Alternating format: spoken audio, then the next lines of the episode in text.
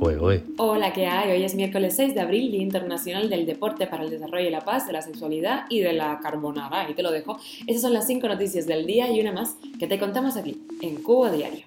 Esto es Cuba a Diario, el podcast de Diario de Cuba con las últimas noticias para los que se van conectando. Estudiantes y profesores del Instituto Superior de Arte, de LISA, se unen para apoyar a Abel Lescay. Y el régimen cubano hace silencio sobre los crímenes rusos en la localidad ucraniana de Busha, esas imágenes que le dieron la vuelta al mundo.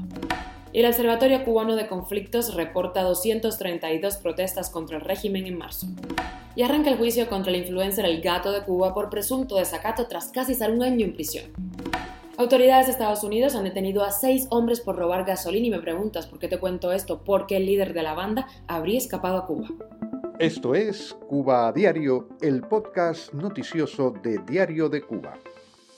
En el Instituto Superior de Arte, en el ISA, se ha creado un grupo espontáneo de estudiantes y profesores que tienen como objetivo oponerse a la injusticia del poder contra el estudiante de música Abel Lescay. El movimiento se llama Free Abel Lescay, ya está en Facebook, así que hay que pasarse por ahí a darle apoyo. Y los creadores comentan que cuando se supo de la detención de Lescay, pues hubo un miedo generalizado, pero cuando se creó el grupo de WhatsApp, la gente se empezó a sumar y así surge este movimiento. Abel Lescay, recordemos, es un estudiante de composición de Liza, que se unió al estallido del 11 de julio en su pueblo, en Bajucal.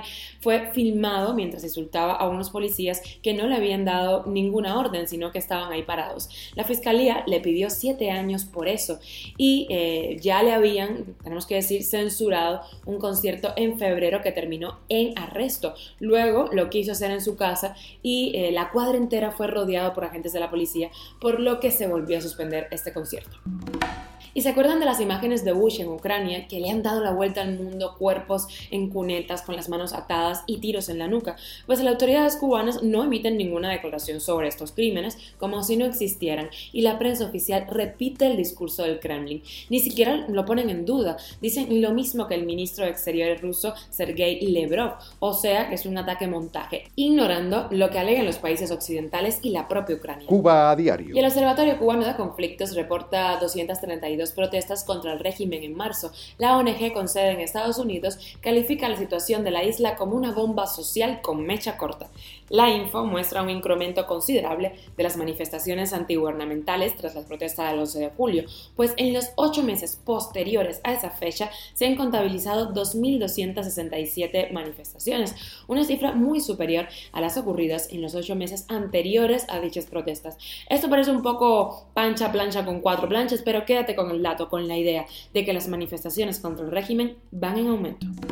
Y el juicio contra el gato de Cuba, el youtuber cubano Joan Di Montiel, comenzó ayer, 5 de abril, casi un año después de su encarcelamiento. Eso lo informa Radio Televisión Martí. A finales de diciembre de 2021, la Fiscalía Municipal de 10 de octubre pidió una sanción de 5 años de privación de libertad para él por el presunto delito de desacato.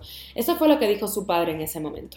Mi hijo en estos momentos se encuentra bien, gracias a Dios, ansioso, desesperado y él mismo no se da cuenta ni de lo que hizo en el sentido de que no asesinó, no robó, que eso psicológicamente afecta porque él dirá, ¿qué hice yo para estar aquí? El Código Penal cubano castiga con penas de tres meses a un año de cárcel y multa al que amenace, calumnie, difame, insulte a los que mandan, o sea, una autoridad, un funcionario público o sus agentes auxiliares. Pero según cuenta el papá del influencer, el abogado le dijo que le subieron hasta cinco años por decir patria y vida abajo la dictadura y abajo Díaz Canel. Cuba a diario. Y viajamos a Estados Unidos. Seis hombres acusados de robar miles de dólares en combustible de las gasolineras de Florida fueron arrestados la semana pasada.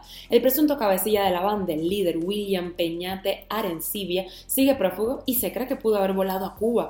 No se sabe si los detenidos o el que escapó son cubanos. Dijeron por el momento que son hispanos. El negocio estaba en vender la gasolina a mitad de precio a los camioneros. El arresto acabó con una serie de robos en al menos dos gasolineras por valor valor de más de 60 mil dólares. Y con la extra echamos un vistazo a la lista de los ricos, la lista Forbes 2022. El empresario Elon Musk se convierte en la persona más rica del mundo, el dueño de Sara Mansi Ortega, español, bajó el puesto 23 y Rihanna entra en la lista Forbes. Ahora mismo, la mujer más rica del mundo es François Betancourt, quédense con el nombre, la vicepresidenta y heredera de L'Oreal. Se estima que tiene 74.800 millones de dólares, muchos ceritos. Ahora cada vez que digas, porque yo lo valgo, pienso piensa que François dirá, pues yo más. Esto es Cuba a Diario, el podcast noticioso de Diario de Cuba, dirigido por Wendy Lascano y producido por Raiza Fernández. Bueno, muchas gracias por estar con nosotros, por acompañarnos en las buenas y no tan buenas. Recuerda que estamos contigo en Telegram, Spotify, SoundCloud, en Cuba usa VPN, Apple Podcasts y Google Podcasts, donde también puedes escuchar muchos programas de Diario de Cuba súper poderosos como este y síguenos en nuestras redes sociales.